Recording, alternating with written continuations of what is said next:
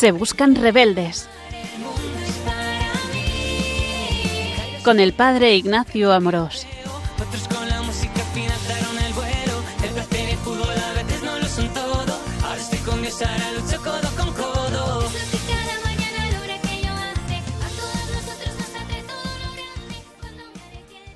Un cordial saludo a todos los oyentes de Radio María. Soy el Padre Ignacio Amorós. Hoy, con la gracia de Dios, continuamos con nuestro programa de Se Buscan Rebeldes, en el que intentamos dar a conocer más y mejor la belleza de nuestra fe católica.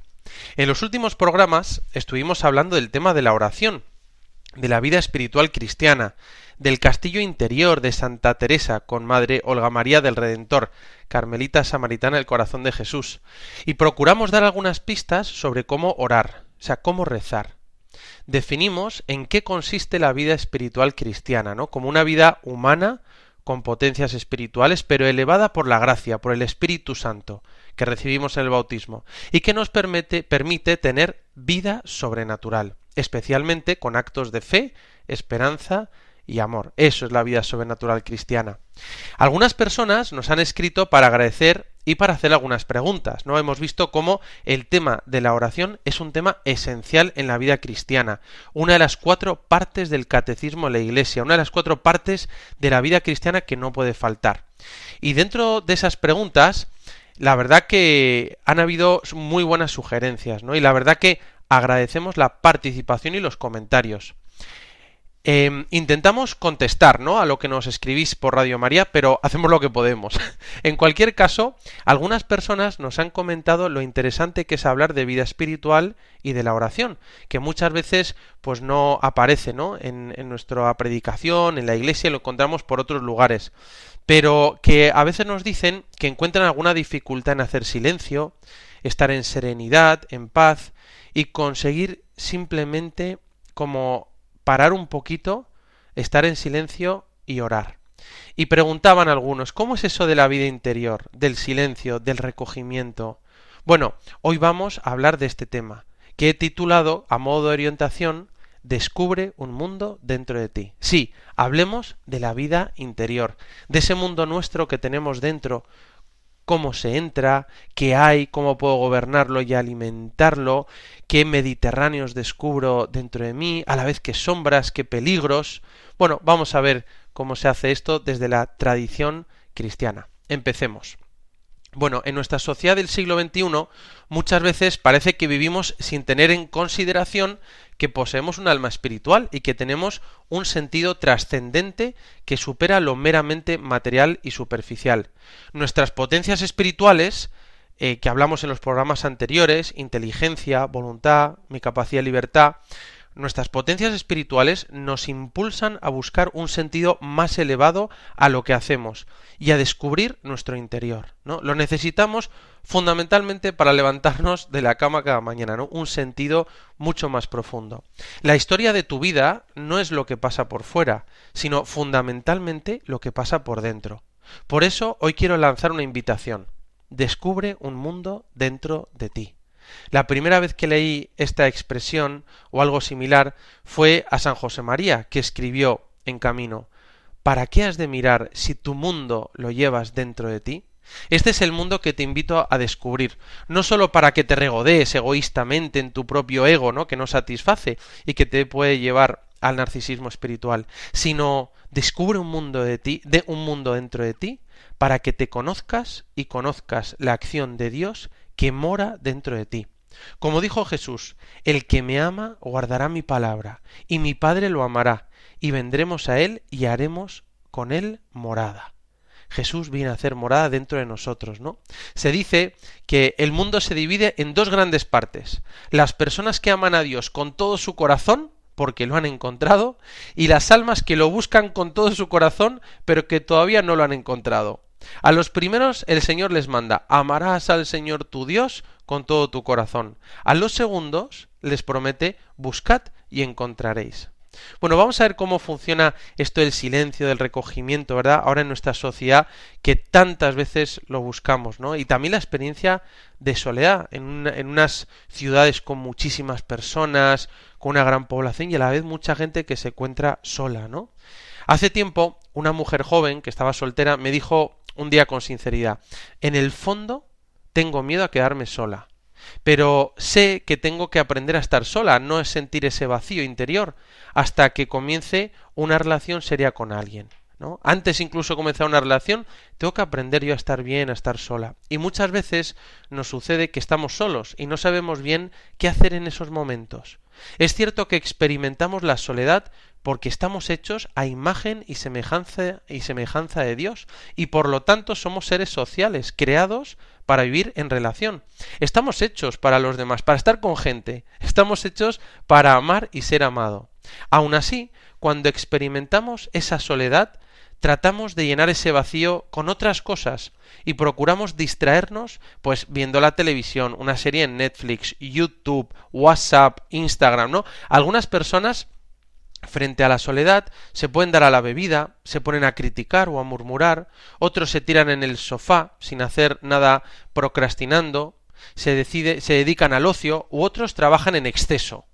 Una de las tentaciones que todos podemos sufrir es querer, querer llenar el vacío de estar solos con cosas que no deberían estar ahí. Y no hacen falta que sean cosas malas, ¿eh? La soledad mal vivida nos produce un dolor agudo y profundo. En cambio, podemos aprovechar esa soledad para purificarnos de la vida superficial y como un despertador para salir de nosotros mismos y así amar a los demás. Es muy conocida como Blas Pascal dijo, todos los problemas de la humanidad provienen de nuestra incapacidad de estar tranquilamente sentados y solos en una habitación por una hora. y realmente es así, no tener la capacidad de estar un tiempo solo pensando, rezando, tranquilos, ¿no? Jesucristo sintió el dolor de la soledad en varios momentos de su vida. Incluso experimentó una soledad en Getsemaní que le, que le provocó una tristeza de muerte, ¿no? Eh, eh, esto lo decía Jesús, ¿no? Mi alma está triste con una tristeza hasta muerte, ¿no?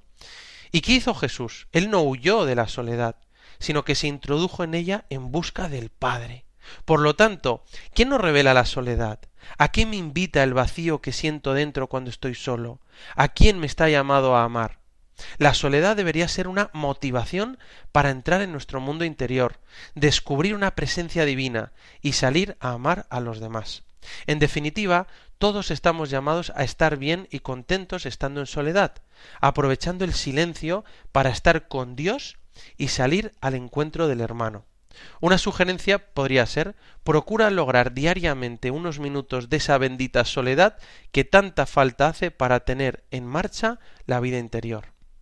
A lo mejor te ha sucedido algo muy común en nuestros días, ¿no? Entras en tu habitación por la noche, cierras la puerta, apagas la luz te metes en la cama y en ese momento te viene una lluvia de pensamientos que comienzan molestándote hasta que llegan a producir cierta ansiedad, ¿no? como una obsesión. Entonces te pones una serie, enciendes el móvil para escuchar un podcast o pones la radio, cualquier cosa con tal de no sufrir el tormento de enfrentarte contigo mismo. Aun así, todas esas distracciones pueden servirnos de alivio, un poco, ¿no? Como para frenar la cabeza, poder dormir, pero todas esas distracciones nos terminan generando ciertas ataduras que luego pueden ser más difíciles de arrancar, ¿no? Yo recuerdo amigos míos, ¿no? Que me decían, mira, y, y trabajan, y trabajan en Londres y en Madrid en muchos lugares, y decían, mira, es que yo voy a la cama y necesito ponerme una peli, una serie para poder frenar la cabeza, si no, no puedo, ¿no? Realmente es algo, es un arte.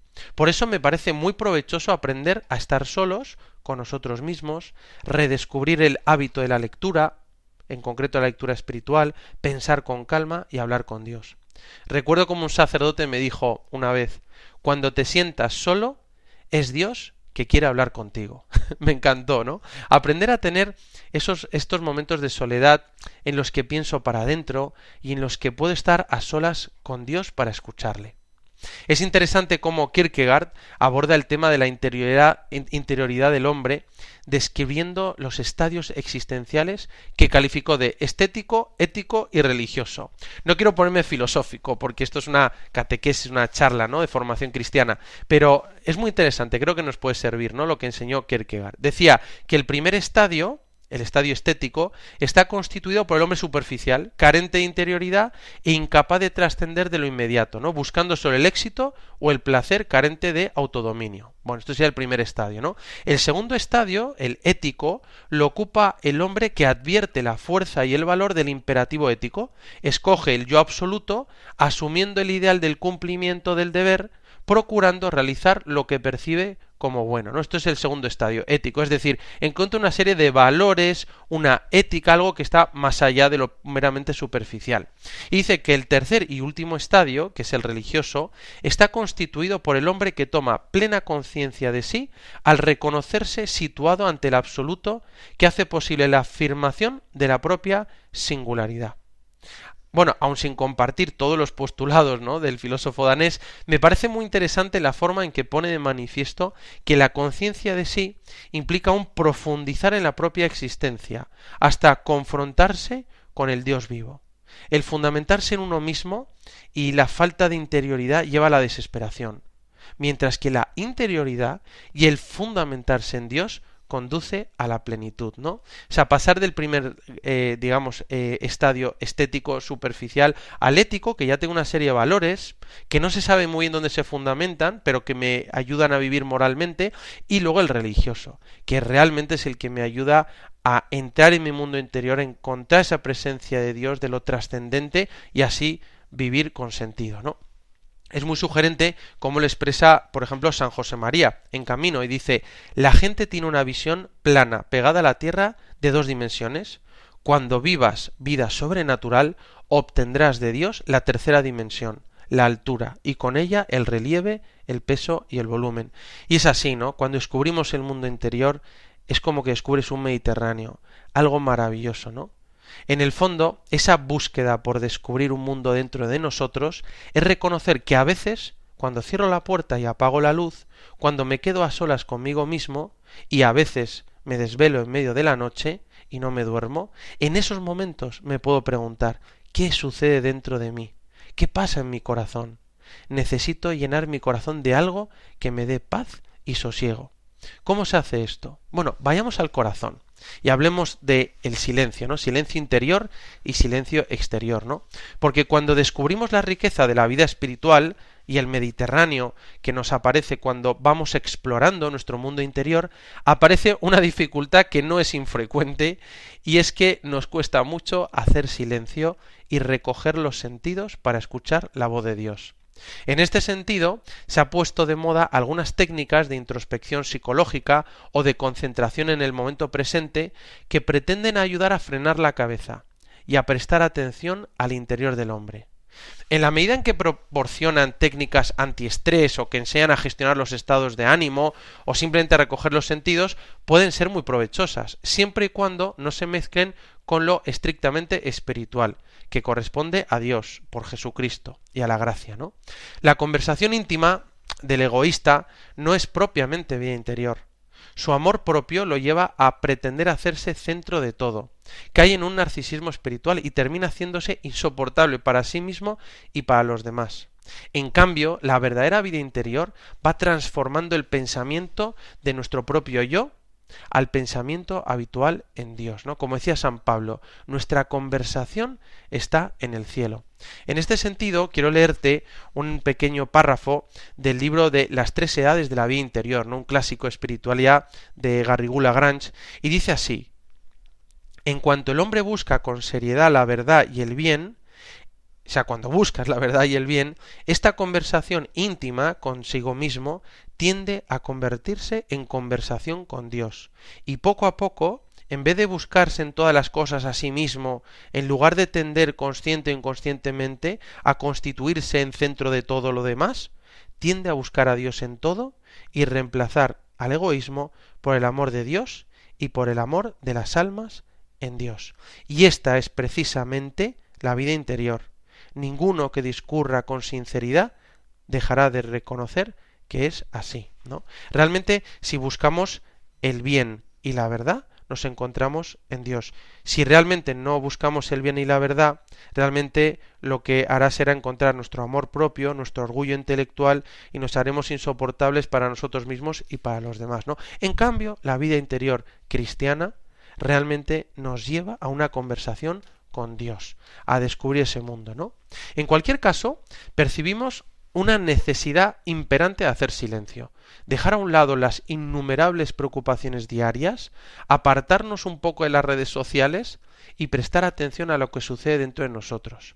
Y nos podemos preguntar, ¿tengo la habilidad de pensar en mis propios pensamientos o de sentir lo que siento? Fíjate cómo lo escribió Benedicto XVI. Él escribió y decía, en efecto, en nuestra época no se favorece el recogimiento. Es más, a veces da la impresión de que se siente miedo de apartarse incluso por un instante del río de palabras y de imágenes que marcan y llenan las jornadas. Por ello, continúa Benedicto XVI, recordé la necesidad de educarnos en el valor del silencio, ¿no? Bueno, es algo realmente que está de moda, ¿no? Y mira, fíjate, hace tiempo escuché una entrevista que se ha hecho muy conocida del obispo Barron a un actor famoso llamado Shia que fue protagonista de Transformers, ¿no? Y después de protagonizar este actor una película sobre el Padre Pío, le hicieron una entrevista y él contaba cómo se preparó para interpretar a un monje capuchino canonizado, ¿no? que era el Padre Pío, y quiso hacer como una inmersión en su estilo de vida para poder representarle mejor en la película. Entonces, este actor fue a un convento de unos religiosos que le atendieron con mucha gentileza. Y él cuenta que cuando llegó no era capaz de entrar en ese mundo interior del que le hablaban con tanta pasión. No conseguía dejar a un lado sus preocupaciones, ni trascender sus juicios sobre la realidad. Entonces, lo que hizo fue ir a ver a un monje mayor, de estos veteranos sabios, y con cariño este monje le dijo, mira, vete a la capilla y simplemente cállate. Él hizo caso a lo que le sugería este religioso y después de un rato en la capilla empezó a hacer silencio. Y cuenta él que descubrió cómo el silencio bien orientado lleva a tener pensamientos amorosos y los pensamientos amorosos llevan a realizar acciones amorosas. Y él cuenta cómo después de salir de la capilla resolvió llamar a su madre, con la cual no hablaba desde hace años, para pedirla perdón y recuperar esa relación filial, ¿no? En el fondo, él estaba llevando a práctica, y lo hice así, aquellas palabras de Madre Teresa de Calcuta, lo que se llama los frutos, lo que Madre Teresa llamaba su tarjeta de presentación.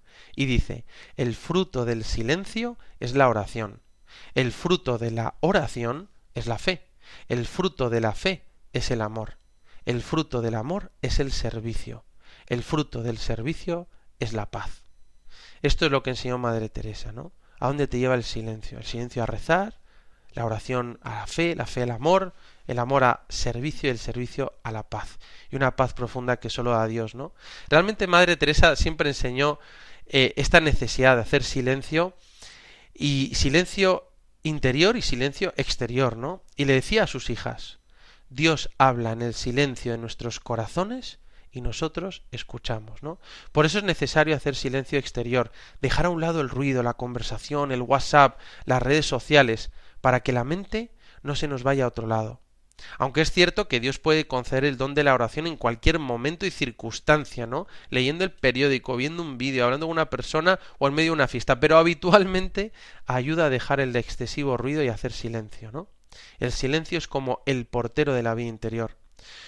Por otro lado, hay un silencio que es más importante y necesario que el mero silencio exterior, y es el silencio interior. Pero ahora vamos a hacer un momento de reflexión y continuamos en unos instantes.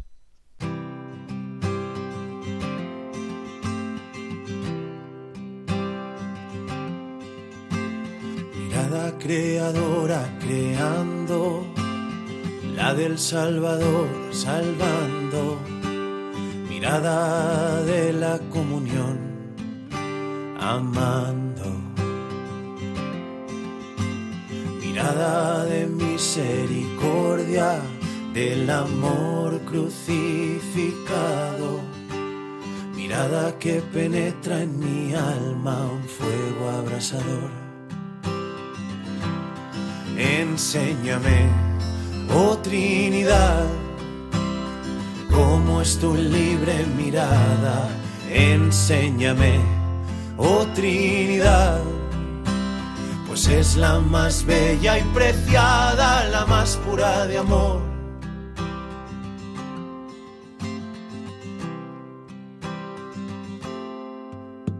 Mirada de verdad sincera, mirada de rey que reina, mirada que envuelve mi vida y purifica.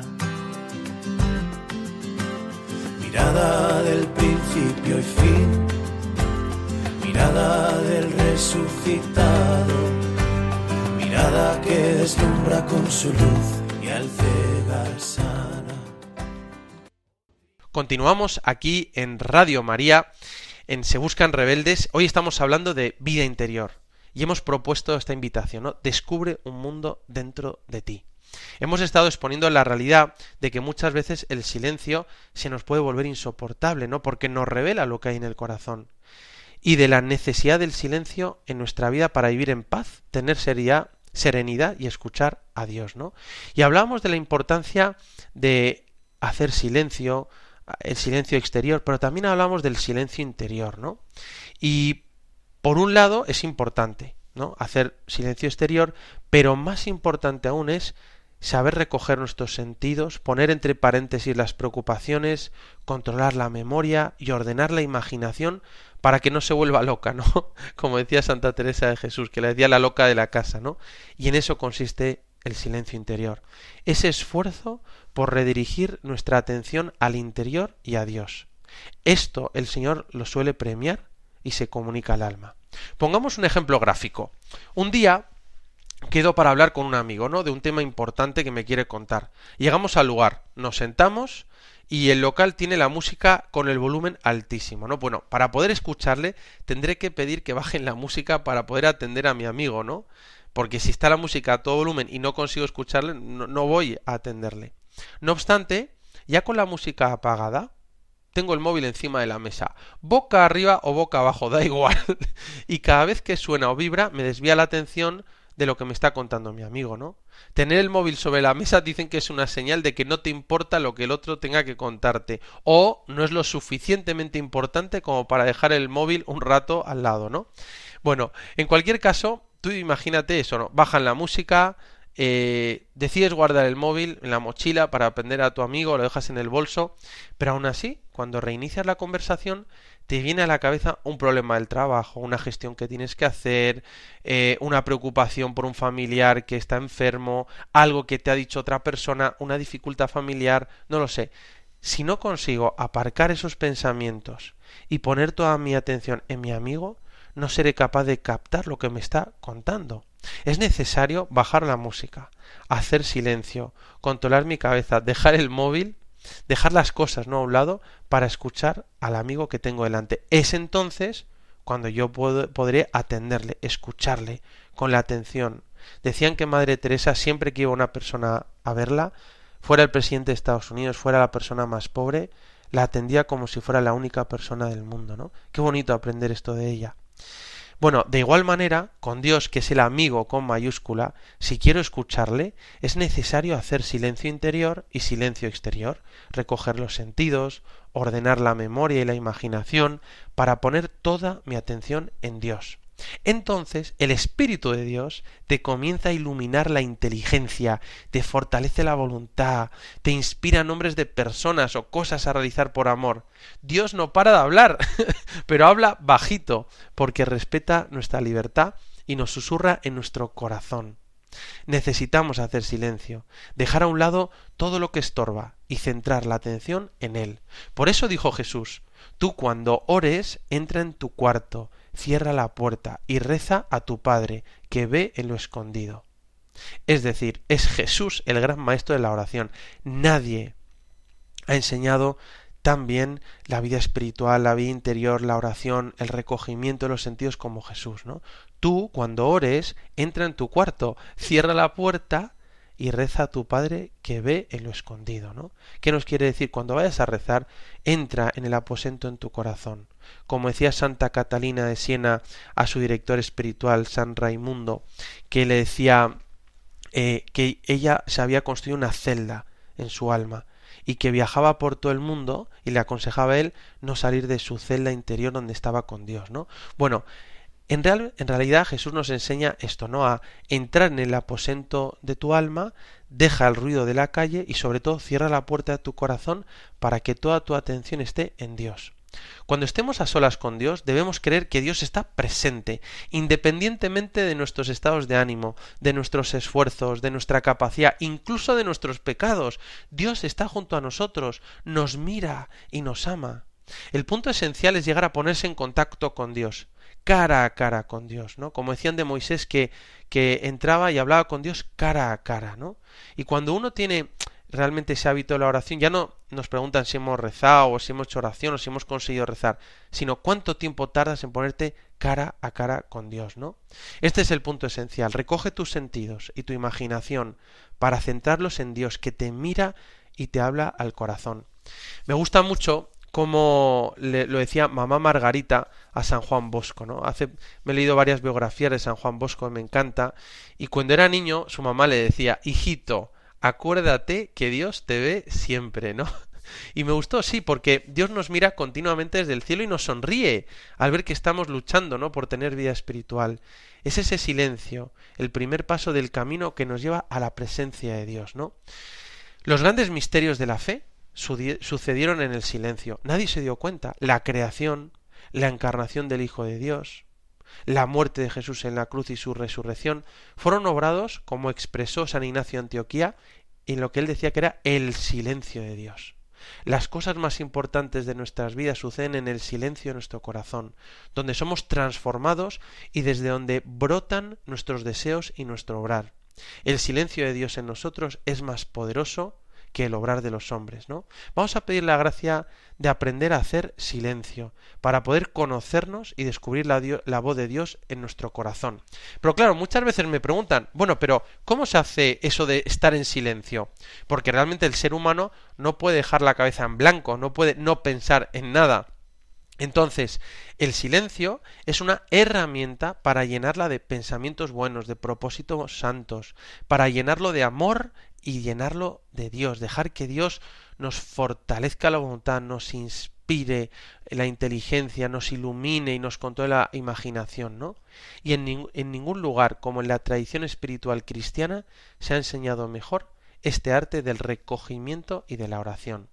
¿No? Desde el primer momento en que se empezó a desarrollar la espiritualidad cristiana, se vio la necesidad de aprender el arte del recogimiento. Los primeros monjes del desierto y los cristianos de oración tuvieron que aprender a recoger los sentidos y a concentrarse en Dios. Bueno, esto viene de Jesús, que le enseña a sus apóstoles, a sus discípulos, a entrar en tu cuarto, cerrar la puerta y hablar a tu Padre que ve en lo escondido, ¿no? Por tanto, el recogimiento es un arte que nos enseña a dejar espacio a Dios en nuestro interior. No consiste en suprimir nuestras potencias o reprimir nuestros sentidos, sino que consiste más bien en ordenarlos y orientarlos hacia la plena atención en el momento presente, que es donde está Dios. ¿no? Como vimos en otro programa, es el sacramento del momento presente. Dios está en el hoy, en el ahora, ¿no? Para aprender este recogimiento, te invito a contemplar por un instante un episodio bíblico que me gusta mucho y es el episodio de Moisés ante la manifestación de Dios en la zarza ardiendo, ¿no? Que lo conoces muy bien. De Éxodo 3 al principio del capítulo 3 de Éxodo para adelante, ¿no? Y mm, es conocido como Moisés estaba apacentando el rebaño de su suegro Jetro en medio del desierto cuando se le manifestó el ángel del Señor en forma de llama de fuego en medio de una zarza que no se consumía, ¿no? Moisés se intenta acercar a la zarza ardiente, pero el Señor le detiene y le dice Quítate las sandalias de los pies, porque el lugar que pisas es tierra sagrada. Y entonces se le manifiesta el Señor y le dice, yo soy el Padre, yo soy el Dios de tu Padre, el Dios de Abraham, el Dios de Isaac, el Dios de Jacob. Es decir, antes de introducirse en esta tierra sagrada, el Señor le pide que se descalce. De igual forma, cuando vamos a entrar en nuestro mundo interior, que es territorio sagrado, es necesario recordar que debemos entrar con sumo respeto y cuidado. Porque realmente, ¿no? El terreno que pisamos es terreno sagrado. Y además es necesario, como enseñó San Ignacio de Loyola en los ejercicios espirituales, en la anotación 20, por si lo quieres mirar, dice apartarse de todo y descalzarse de todas nuestras ataduras, ¿no? Que él llama apegamientos a cosas materiales, preocupaciones, formas de pensar, el ego, ¿no? Descalzarse y apartarse de todo, el apartamiento, para encontrarse con Dios que se nos manifiesta soberano y majestuoso. Qué bonito, como lo explica San Ignacio. también podemos traer a colación lo que enseña San Juan de la Cruz, el doctor místico, y repetía a sus dirigidos, y así dejó escrito en la suma de la perfección, la necesidad de olvidarse por un tiempo de todo y elevar nuestra mente a Dios, ¿no? De manera poética, el doctor místico, San Juan de la Cruz, escribe de forma sencilla sobre el recogimiento. Decía, olvido de lo criado, memoria del Criador, atención a lo interior y estarse amando al amado. La verdad es que es tan brillante en estos sencillos versos está como resumido el arte de la oración y de la vida interior, ¿no? Poner entre paréntesis todas aquellas cosas creadas, olvido lo creado, que no son Dios, ponernos en presencia de Dios, dirigiendo nuestra atención a Él, que mora en nuestro interior, y establecer esa relación de amor, que es el fin del recogimiento, ¿no? Qué importante aprender este arte. Con otras palabras y expresiones, eh, el cardenal Carlo María Martini, arzobispo de Milán, escribió sobre el recogimiento. Y te lo voy a leer porque me parece una analogía y una imagen que te puede ayudar. Y decía, cuando quieras encontrar a Dios, entra en tu habitación, cierra la puerta y ora a tu Padre que está en lo secreto, y tu Padre que ve en lo secreto te premiará. Jesús nos enseña con estas palabras tan sencillas un método que se llama el secreto del recogimiento. ¿Cuántas veces hacemos la experiencia que para vivir momentos de verdadera oración es necesario un determinado clima? Debemos retirarnos a la habitación, alejarnos, dejar de hablar con los demás, no escuchar conversaciones, en una palabra, recogerse. Para encontrar a Dios es preciso recoger dentro de nosotros nuestras fuerzas y concentrarnos en lo importante, sustrayéndonos, por decirlo así, del exterior. Concentración en realidad quiere decir tener un centro único. Si logramos ponernos de esta manera delante de Dios, se despierta en nosotros una capacidad increíble. Hasta nos parece que somos diferentes, con una lucidez y una claridad jamás experimentadas. Y entonces comprendemos la pregunta ¿quién soy yo? Y continúo, ¿no? Como dice el cardenal, Martini, él continúa con un ejemplo muy sugerente. Y continúo leyendo el cardenal Martín y dice, en la espiritualidad oriental, también dentro de la tradición cristiana, para hablar de recogimiento se usaba ampliamente la imagen del tigre o la pantera, que antes de abalanzarse sobre la presa, se recoge sobre sí misma para acumular la fuerza máxima. El recogimiento es un auténtico secreto. Los hombres que hablan con la fuerza del espíritu es porque han conocido este secreto, ¿no? Aquí termina, ¿no? La cita del cardenal Martini. Esta imagen del tigre, ¿no? De la pantera que se recoge sobre sí mismo antes de dirigir toda su atención hacia su presa, nos puede servir de analogía sobre cómo nosotros nos recogemos en nuestro interior para dirigir toda nuestra atención a Dios, ¿no? Qué bonito, cómo hay tantas imágenes, cómo realmente nos lo enseña la tradición cristiana, ¿no? Nuestra alma necesita serenarse para que podamos descubrir lo que hay en ella, ¿no? Y por eso, eh, para terminar esta segunda parte, yo quería invitarte a hacer pues un viaje al centro de tu alma, ¿no? Después de hacer silencio y recogerse para entrar en nuestro mundo interior, podemos avanzar en nuestro camino interior realizando un viaje al centro de nuestra alma, ¿no? Seguro que conoces o has oído hablar de una novela que se titula Viaje al centro de la Tierra, de Julio Verne, ¿verdad? A mí en el colegio nos la hacían leer. En esta novela se narra un largo y extraordinario viaje buscando el centro de la Tierra, y por el camino aparecen criaturas extraordinarias y paisajes insospechados. Nosotros, para profundizar en nuestra vida espiritual, podemos determinarnos a realizar este viaje que nos lleva a lo más profundo de nuestro ser, que es nuestro corazón. Para esto nos puede ayudar una imagen, que es la de una cebolla, a la que vas quitando capas, ¿no? Vas bajando capas buscando el centro, el núcleo, ¿no? ¿Cómo sería esto? Esto ya lo hablamos en los ejercicios de cuaresma, pero quizá te pueda ayudar eh, traerlo a colación en este momento, ¿no? Vamos a, a, hacer como si fuera una cebolla que quitamos capas, ¿no? Entonces vas bajando capas, la primera capa pueden ser tus obligaciones diarias, tu trabajo, tus ocupaciones, lo que tengo que hacer ahora, mañana, etcétera, ¿no? Bueno, otra capa serían tus preocupaciones, sacar adelante la familia, llegar a fin de mes, cuidar la casa, ¿no? Como una proyección más a medio plazo. Otra capa pueden ser tus pensamientos, tus juicios de realidad, en lo que piensas normalmente. Otra capa serían tus heridas de la vida, tus fracasos, tus pecados, tus faltas. Sigues bajando y otra capa pueden ser tus sentimientos interiores profundos, tus afectos, tus pasiones, tus emociones y sigues bajando, y otra capa serían tus deseos más profundos, tus ilusiones, tus alegrías, y sigues bajando, y a veces ahí mezclado aparecen también tus miedos, tus temores, tus dudas, tus ansiedades. Debajo de esa capa sigues bajando, y están tus amores, tu familia, tus amigos, lo que mueve tu vida. Y sigues bajando, porque en lo más profundo estás tú y está Dios. Como decía San Agustín, Dios es lo más íntimo de mi intimidad. O como exclama el profeta Sofonías, que dice, Canta de gozo, hija de Sión, el Señor tu Dios está dentro de ti como soldado victorioso.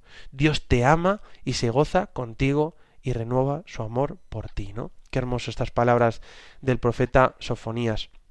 El interior de tu alma lo conoces indudablemente mejor que los demás, pero aún así guarda para ti secretos, ya que no somos capaces de medir toda la gravedad ¿no? de mis distintas capas. Solo Dios te conoce a fondo. Los secretos de tu corazón solo para los ojos de Dios no son secretos. Mira, como reza el Salmo 138, mira qué bonito. Dice, Señor, tú me sondeas y me conoces, me conoces cuando me siento o me levanto, de lejos penetras mis pensamientos, distingues mi camino y mi descanso, todas mis sendas te son familiares. No ha llegado la palabra a mi lengua, y ya, Señor, te la sabes toda. Me estrechas detrás y delante, me cubres con tu palma. Tanto saber me sobrepasa es sublime y no lo abarco. Qué bonito, Salmo 138. Incluso si lo quieres escuchar con música, te invito a buscarlo en Hakuna, que lo tiene este Salmo 138 preciosamente cantado, ¿no? Pero ves, Dios te sondea y te conoce. Desde que me siento, me levanto. Ahí donde vayas al fin del mundo te acompaña, ¿no? Y a veces podemos tener miedo a entrar en lo más íntimo de nosotros mismos por temor a encontrar algo que no esté conforme a la voluntad de Dios. En nuestro interior encontramos nuestras sombras, pero sobre todo encontramos paisajes, paisajes maravillosos, porque ahí en el centro está Dios. Es la inhabitación de la Santísima Trinidad en el alma en gracia, porque como decía Jesús, el reino de Dios está dentro de vosotros. En este viaje, en este ir quitando capas, Quizás encuentres algunas cosas que no te gustan y que quieres cambiar, o descubres nuevos Mediterráneos en los que crecer. Jesús nos invita a poner nuestra atención en el interior, porque del corazón de los hombres es de donde sale todas las malas obras, pero también las obras buenas que realizan. De esta forma podemos conocernos mejor y descubrir esa presencia de Dios escondida dentro de nosotros. Como escribió San José María, que me encanta, y dice, hasta ahora no habías comprendido el mensaje que los cristianos traemos a los demás hombres, la escondida maravilla de la vida interior. ¿Qué mundo nuevo les estás poniendo delante, ¿no? Y es que es así, este es el mundo interior, esto es lo que enseñamos los cristianos, la vida espiritual cristiana. San Agustín decía que la vida espiritual consiste principalmente en no ver en te, no ver en me, conocerte y conocerme, ¿no? Conocer a Dios, conocerme a mí mismo. Para eso queremos realizar este viaje al centro de nuestra alma. Para eso queremos ir al núcleo de nuestro ser, a nuestro corazón, para conocerse a uno mismo y para conocer a Dios y así entablar una relación de amor con Él, ¿no? Qué bonito que tú y yo podamos aprender este arte, entrar en nuestro mundo interior, no solo para descubrir las sombras, las heridas, sino al revés, para sanarlo y descubrir la presencia escondida de Dios con su amor, de la Trinidad que nos llena el alma y que nos permite entrar en relación con Él, ¿no? Qué importante la vida interior.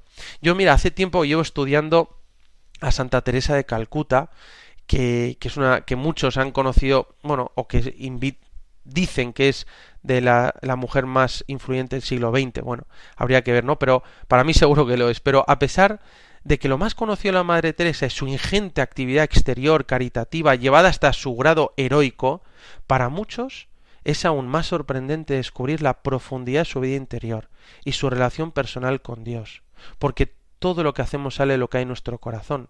Madre Teresa poseía una riqueza espiritual tan grande que sus acciones exteriores y sus obras de caridad no eran sino un desbordamiento de su vida interior, ¿no? Como siempre hemos leído en el libro de Shautar, el alma de todo apostolado, ¿no? Como que el apostolado es superabundancia la vida interior, ¿no?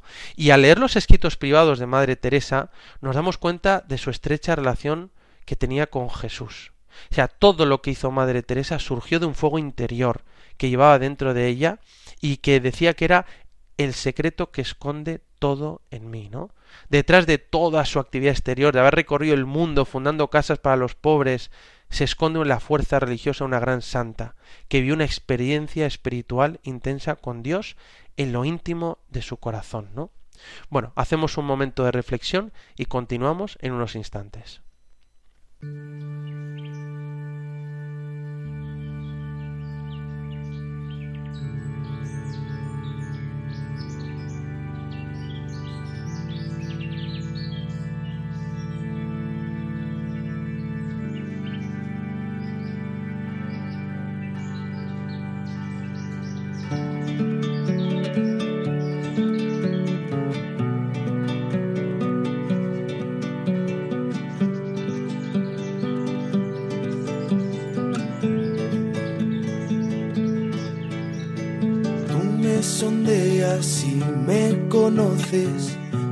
Me siento me levanto, de lejos penetras mis pensamientos, distingues mi camino y mi descanso. Todas mis sendas te son familiares, conoces mis palabras. Estrechas, me cures con tu palma, tanto saber me sobrepasa. ¿A dónde iré? Lejos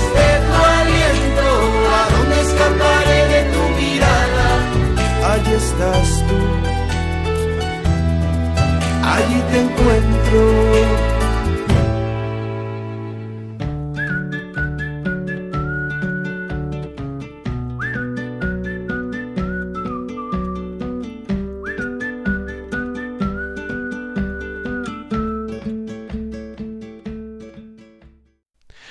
Continuamos aquí en Radio María, en Se Buscan Rebeldes, y ahora hemos, vamos a hablar de cómo examinar el corazón. Hoy estamos hablando de la necesidad del silencio, del recogimiento y de oración en nuestra vida, ¿no?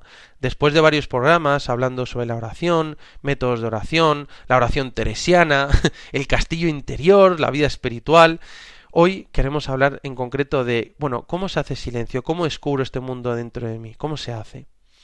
En un mundo en el que vamos acelerados, ¿no? Por la calle, las redes sociales, el, el ruido, los problemas, qué difícil a veces es frenar la cabeza, serenarnos, para entrar dentro de nosotros y poder escuchar a Dios, ¿no? Y en eso es lo que nos estamos dedicando en este programa, ¿no? Hemos descrito alguna forma de recogimiento, pues con ayuda de alguna analogía, con el ejemplo de algún santo, eh, la analogía del tigre, de la pantera, del cardenal Martini, y hemos invitado a hacer un viaje al centro de tu alma, para descubrir a Dios ahí, en lo más íntimo de tu intimidad. Ahora, en este viaje interior, para conocerte, te invito a examinar tu corazón a través de lo que podríamos llamar las tres medidas del hombre, ¿no? Podemos comenzar preguntándonos, ¿no? ¿Qué es el corazón del hombre? Y el corazón del hombre es lo más íntimo de nosotros mismos, donde estás solo tú y Dios. Es un sagrario, de donde brota tu libertad y tu amor. Me gusta la definición que ofrece el Catecismo en el punto 368, y dice La tradición espiritual de la Iglesia también presenta el corazón en su sentido bíblico de lo más profundo del ser, en sus corazones, donde la persona se decide o no por Dios, ¿no? O sea, como lo más profundo del ser. Y como hay un autor contemporáneo, Salvador Canals, en Estética Meditada, que dice, el gran campo de batalla de las almas que aspiran a una verdadera y profunda vida interior es el corazón. Las batallas de Dios se ganan y se pierden en el corazón. Por eso, la guarda del corazón es norma fundamental de la vida ascética. ¿no? Por eso estamos hablando de esta capacidad de que nosotros necesitamos de el arte del recogimiento. Fíjate, Benedicto XVI, al que recordamos con tanto cariño, dijo que el primer lenguaje de Dios es el silencio. Dios se revela en el silencio, pero también nos revela lo que nosotros somos a nosotros mismos en el silencio. ¿Cuántas veces me dice la gente que hacen silencio para rezar? y la mente se empieza a llenar de distracciones, de impurezas, de preocupaciones, y eso es normal, pero la oración no te causa esas cosas dentro de ti, sino que el silencio magnifica lo que hay en nuestros corazones. El silencio nos revela lo que tenemos en el corazón y expone lo que llevamos dentro. O sea, ponte en silencio, cállate un rato, solo y aparece lo que hay en tu corazón. Por eso, cuando estoy pasando por un mal momento, o estoy lleno de resentimiento, o estoy viviendo una vida superficial, el silencio nos revela el estado de nuestro corazón. Muchas veces, cuando se revela nuestro interior, tratamos de distraernos y apartar esos pensamientos de nuestra cabeza. Pero ¿por qué no cuando emerjan esas cosas de mi corazón? ¿Por qué no invito a Dios a entrar en ellas? Para que nos revele lo que hay debajo de eso, de eso que pienso, de eso que siento, y para que nos revele su manera de actuar en esas cosas. No tengamos miedo al silencio. Benito XVI decía que era el primer lenguaje de Dios. Acostúmbrate al silencio, mete a Dios en tu silencio para que te revele lo que llevas en el corazón, porque el silencio es el primer lenguaje de Dios, ¿no? Lo que sucede en nuestra vida lo que nosotros hacemos brota de lo que tenemos en el corazón. A veces en situaciones extremas vemos que no hay filtros en el corazón y que los enfados, las iras, los juicios, los cansancios brotan de dentro. En el corazón del hombre sucede lo más esencial. Por eso, la espiritualidad cristiana nos invita constantemente a examinar nuestro interior para redefinir nuestro corazón y llenarlo de Dios y hacerlo como el corazón de Jesús. ¿Cómo me gusta esta devoción al sagrado corazón de Jesús y al inmaculado corazón de María, ¿no? Examinar nuestro corazón bajo la luz del Espíritu Santo nos permite descubrir la verdad plena sobre nosotros mismos, para saber qué necesito cambiar, sanar alguna herida, madurar los afectos, hábitos adquiridos que me hacen daño, no sé, y decir con el Salmo 50, crea en mí, Dios mío, un corazón puro, y renueva en mi interior un espíritu firme, ¿no? Cuando descubres a Dios en lo más profundo de tu alma, comprendes que Él puede redefinir tu corazón. Es como si Dios te dijera, a ver, ¿cómo quieres que sea tu corazón? ¿Qué quieres que suceda dentro de ti? ¿Cómo quieres reaccionar frente a las cosas que te dan miedo o frente a las cosas que te limitan? Se trata de hacer un movimiento implosivo, examinar nuestro corazón, mirar qué sucede dentro de nosotros, para ver si tenemos un corazón de mercenario, un corazón de asalariado, un corazón de egoísta, o un corazón de padre, de madre, de hijo, de hija. Como dice el profeta Jeremías, pondré mi ley en su interior y la escribiré en su corazón. Queremos tener la ley de Dios en nuestro corazón y que nuestro corazón sea como la ley de del amor a Dios y del amor al prójimo, ¿no? Del corazón es donde brota lo que Benedicto XVI llamaba las tres medidas del hombre, los pensamientos, los sentimientos y los deseos. El corazón del hombre es, en primer lugar, de donde brotan los pensamientos espontáneos. En segundo lugar, el corazón es de donde emergen los sentimientos que aparecen, pero no sé dónde vienen, no obstante están ahí. Y en tercer lugar, el corazón es donde anidan y emergen los deseos e ilusiones más profundos y que mueven nuestra vida. Otra forma de entrar en nuestro mundo interior, ¿no? Hoy estamos dando como pistas para entrar en nuestra soledad, en nuestro mundo interior, hacer silencio, el recogimiento, hacer un viaje al centro de nuestra alma, ¿no? Para realmente, pues muchas veces es difícil, ¿no? Realmente necesitamos saber qué hay en nuestro corazón, para saber luego por qué suceden cosas, por qué no estamos bien y sobre todo para saber cómo estar bien, cómo meter amor, alegría, esperanza, ¿no? Por eso otra forma de entrar en el mundo interior es, examinar nuestro corazón, eh, porque es ahí donde se encuentran los pensamientos, los sentimientos y los deseos, ¿no? Por eso asómate sin miedo a tu corazón y pregúntate ¿quién soy? ¿Qué sucede dentro de mí? Ten el valor y el tiempo de examinar tu corazón. Igual que el coche cada cierto tiempo hay que revisarlo, la presión de los neumáticos, el nivel de aceite, las pastillas de freno, las bombillas, es conveniente revisar de vez en cuando nuestro corazón. Puede servir a hacer el ejercicio espiritual de mirar dentro de nosotros mismos y examinar estas tres medidas de nuestro corazón. Esto siempre pues se ha recomendado en la vida espiritual cristiana, ¿no? Especialmente desde San Ignacio, eh, que enseñó los ejercicios espirituales realmente a hacer ese, ese examen como bien profundo a, lo que hay en nuestra alma, en nuestro corazón. Bueno, vamos a hacerlo con estas tres medidas de nuestro, del hombre, ¿no? Las tres medidas de nuestro corazón. En primer lugar, te puedes preguntar, ¿cuáles son mis pensamientos, mis juicios de la realidad? Esta parte se relaciona principalmente con la inteligencia, ¿no? ¿Qué pienso de la gente, de los demás, de mi marido, de mi mujer, de mis hijos, de mis padres, de mi parroquia, de las personas con las que me ha tocado vivir? ¿Qué pienso de la vida? ¿Qué pienso de mí mismo? ¿Qué pienso de Dios? Y ahí puedes preguntarte, ¿en qué piensas normalmente? ¿En qué piensas cuando estás solo? ¿Qué viene a tu cabeza cuando cierras la puerta de tu habitación por la noche? ¿Piensas en ti mismo? ¿En tus gustos, tus intereses, tus heridas, tus temores?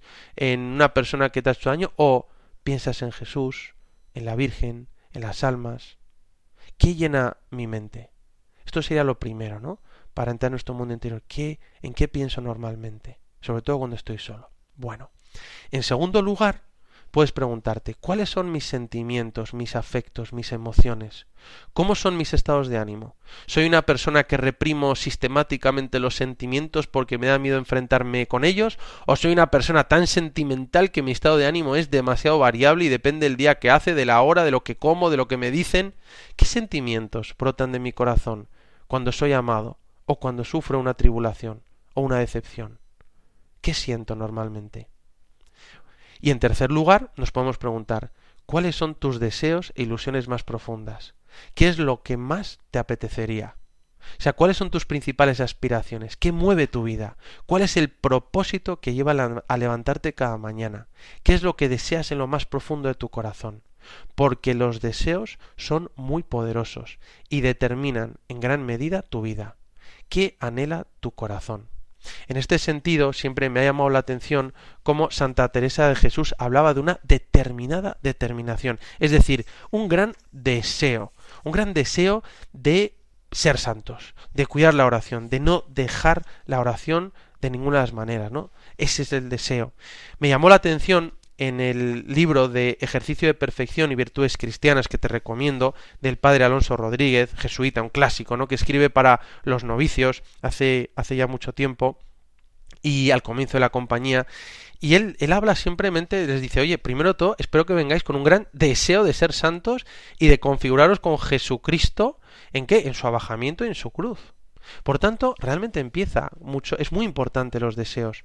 Y puede que aparezcan, mira, en tu corazón deseos de rabia, de venganza, o deseos de éxito, de reconocimiento, deseos de soledad, deseos de compañía, deseos puros, deseos impuros, deseos de sexualidad o de agresividad, deseos de servicio, deseos de amor, deseo de Dios. Cada uno puede comprobar en el corazón qué aparece en esa turbulencia de deseos. Y a veces ¿verdad? No somos dueños de lo que sucede en nuestro corazón, porque estamos heridos por el pecado original, y esa herida me marca. De ahí que queramos introducir en nuestro corazón los pensamientos, los sentimientos y deseos que hacen brotar una vida propia de un hijo de Dios. Es decir, como decía San Pablo, queremos tener los mismos sentimientos de Cristo. O como dice en otra ocasión, nosotros tenemos la mente de Cristo. Qué bonito esto de San Pablo. En el fondo él, sus pensamientos, sus sentimientos, sus deseos habían sido totalmente, había metido a Jesucristo, a Dios en, en ello, ¿no? En el fondo, esto que estamos proponiendo, ¿no? Es un ejercicio de conocernos a nosotros mismos, hacer una revisión del corazón, para conocer a Dios un poco más y dejarnos transformar por su amor. No es un simple examen de introspección psicológica, de mindfulness o lo que sea para conocerse a uno mismo. Es más que una terapia por la que me he entendido, me he sentido comprendido, he encontrado la paz porque ya me he aceptado. Que eso está bien, es un proceso que puede estar bien y, y, puede ser necesario. La diferencia es que en este viaje al centro de tu alma contamos con la gracia, con la cual nuestra libertad se purifica con el amor de Dios. Es decir, contamos con el Espíritu Santo. Santa Teresa de Jesús en el libro de la vida escribió que el alma es como un espejo y que el cristiano va limpiando la bruma hasta que consigue ver a Jesús en el espejo de su alma, hasta poder decir realmente el Señor está en este lugar y yo no lo sabía, ¿no? Génesis 28. Realmente, como escribió un autor contemporáneo, si sólo das al Señor tus obras externas, pero le niegas o mides la parte más íntima de tu vida, tus deseos, tus afectos, tus pensamientos, jamás serás alma de vida interior. ¿Quieres saber, amigo mío, si eres alma de vida interior? haz esta pregunta. ¿Dónde vivo habitualmente con mis pensamientos, con mis afectos, con mis deseos? Si tus pensamientos, tus afectos, tus deseos convergen hacia Jesucristo, es prueba cierta de que eres alma interior. Pero si tus pensamientos, tus afectos y tus deseos te llevan lejos de Dios, es signo también cierto de que no eres alma de vida interior. Porque no debes olvidar que allí donde está tu tesoro, allí está también tu corazón. Qué bonito, ¿verdad? Que tú y yo realmente hagamos todo este esfuerzo por hacer silencio, por recogerse uno mismo, por realizar este viaje al centro del alma y examinar el corazón, tiene la finalidad de ponernos en contacto con Dios, en situarnos de tal forma que podamos entrar en relación con Él. En el fondo el objetivo es escuchar a Dios, que nos habla, nos inspira, nos mueve, nos fortalece. Como reza el conocido Shema, Deuteronomio 6.4, escucha Israel, Shema Israel. Realmente necesitamos, ¿verdad? Tú y yo, escuchar la voz de Dios. En medio de, bueno, del trajín del día a día, de la cantidad de obligaciones, de preocupaciones, cuánto necesitamos frenar la cabeza, decir, habla Señor que tu siervo escucha. Jesús, necesito que me hables. Esa palabra de Dios que te dice cada mañana, cada día, que más que sentir o no sentir, se, se nota porque te da la paz del alma y porque te invita a hacer el bien, cuánto la necesitamos, ¿no? Y es como que se rejuvenece y se renueva el alma. En la vida espiritual hay una cosa clave y es ser capaces de escuchar a Dios que nos habla en nuestro corazón y nos llena de paz. Este viaje al centro de nuestra alma, hecho con veracidad, nos lleva al encuentro con la inmediatez divina, es decir, como decía San Ignacio, con el Deus semper mayor, con, con el Dios siempre mayor, con la inmediatez divina, el Espíritu de Dios que nos habla directamente al corazón. De esta forma, cuando uno va a la oración, lo que estamos describiendo es importante que sientas que si Dios te está hablando, quédate ahí, como decía San Ignacio, no pasas adelante. Dice, decía San Ignacio, porque no el mucho saber harta y satisface el alma, mas el sentir y gustar de las cosas internamente, ¿verdad? Qué, bonito. O como decía Santa Teresa de Jesús, en la oración lo que cuenta no es pensar mucho, sino amar mucho.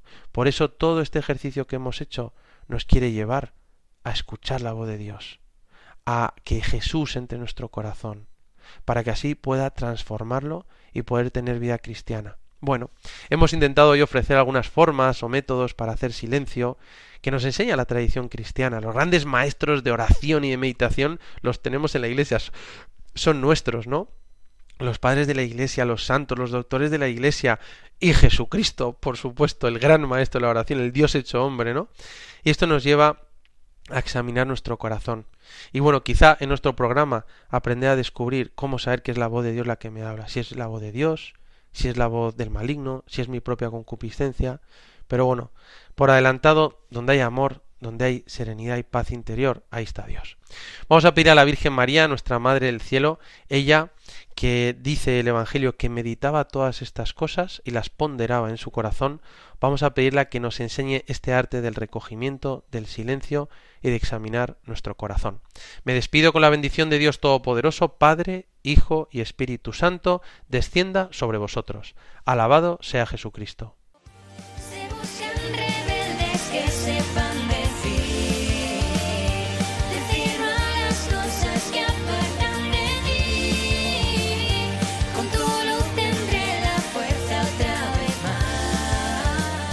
Se buscan rebeldes.